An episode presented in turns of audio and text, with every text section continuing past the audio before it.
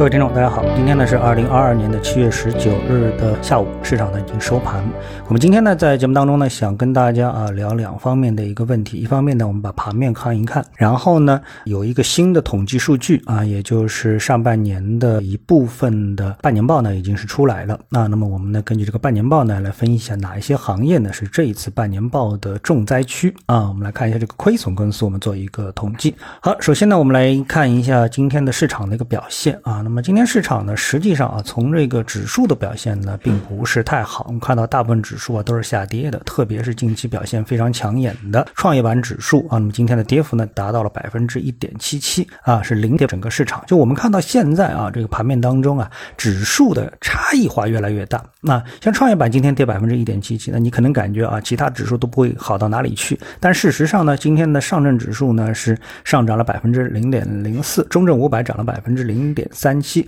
就是有两个指数上涨的，最多的创业板跌了百分之一点七七，所以这个指数的差异化表现的非常的明显。然后呢，我们看指数大部分都是下跌的，那么你印象当中可能大部分的股票是下跌的，少部分股票是上涨的，但实际上啊不是如此。就是说，如果我们把非权重股拿出来的话呢，我们可以发现，实际上今天啊大部分的股票啊它是上涨的啊，那么这个呢就和我们预料当中或者盘感观这个这个表面数据看上去啊就不一样。那那两个市场呢？四千八百个股票吧，现在啊，这个有近三千三百个股票是红盘啊，说明呢这个大部分股票实际上是上涨的，但成交的量没有能够突破万亿元，今天呢是小于万亿元的啊，那么所以呢今天呢这个整个市场的人气呢是有所下降，但是呢这个呢我觉得啊又不能完全这么说，因为从成交量角度说人气是下降的，但是呢实际上是表现在大盘股啊这个人气下降，但是小盘股呢因为有三千三百只股票飘红，实际上呢人气。很充足，所以呢，我们只能说投资者啊，对这个整个市场的一个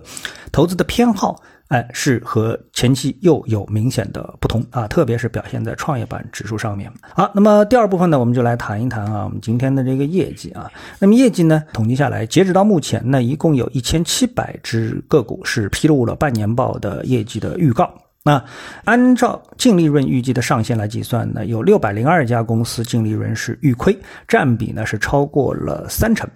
那么从这个表格当中，因为我们去列个表，就是谁亏的最多嘛，对吧？那么仅仅从行业来说的话呢，我们可以看到有这样的一个分析，就是集中在什么计算机、房地产、农林牧渔、社会服务、呃机械设备等行业啊。这么来看的话呢，可能很多人啊就有一些迷糊啊，这个到底代表了什么呢？那我们就来看一些代表性的巨亏的公司啊。首先是航空公司，从亏的最多的来看啊，航空公司，中国国航亏了一百八十五亿，中国东航亏了一百。七十亿，ST 海航亏了一百一十九亿，南方航空是亏了一百零二亿啊，所以呢，这个航空公司是亏损的第一梯队啊。所以看到这里呢，实际上跟我们对整个的经济啊和疫情对我们的上市公司业绩的影响这个判断，应该总体上它是符合这个预判的啊。那么在之前比较久的时候，我就曾经跟大家说过，就是如果我们看这一次的中报的话，应该我们能够比较深刻的体会到整个疫情对经济的。一个影响，可能有很多上市公司啊，趁着这次疫情，一方面呢，很多公司的不亏也把它做成亏；还有一种呢，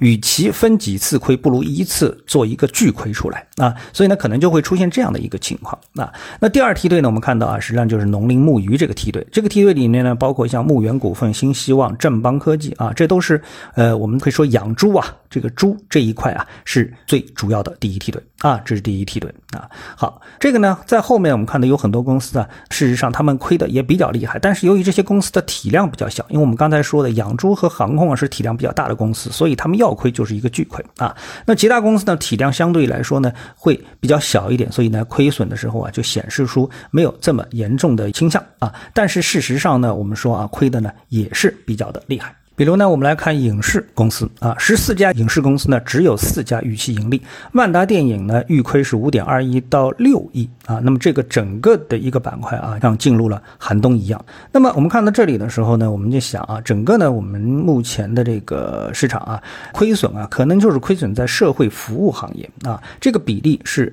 达到百分之四十五，排在了首位。这个行业呢，呃，聚集了一大批的酒店、旅游、餐饮、教育、培训等行业公司。所以呢，我们说现在这一轮啊，这个今年的一个中报，实际上的核心体现的是什么？核心体现的还是疫情和我们之经济之间的一个关系啊。循着这个思路，本身很好理解，目前这个市场为什么会出现亏损，哪些行业会出现亏损啊？那么只要这个预期不发生变化，那么这些行业呢，他们的冬天呢，短期就不会过去，而且呢，整个市场。啊，我们说整个市场的人气在一定的时间段，就是我们中报的预告以及正式公告的这个时间段内，会具体的影响到很多上市公司它单只个股的一个估值啊，里面呢，呃，也少不了一些暴雷的这个可能性。所以呢，在这种情况下面呢，我们认为投资者啊，第一呢，要么你直接避险，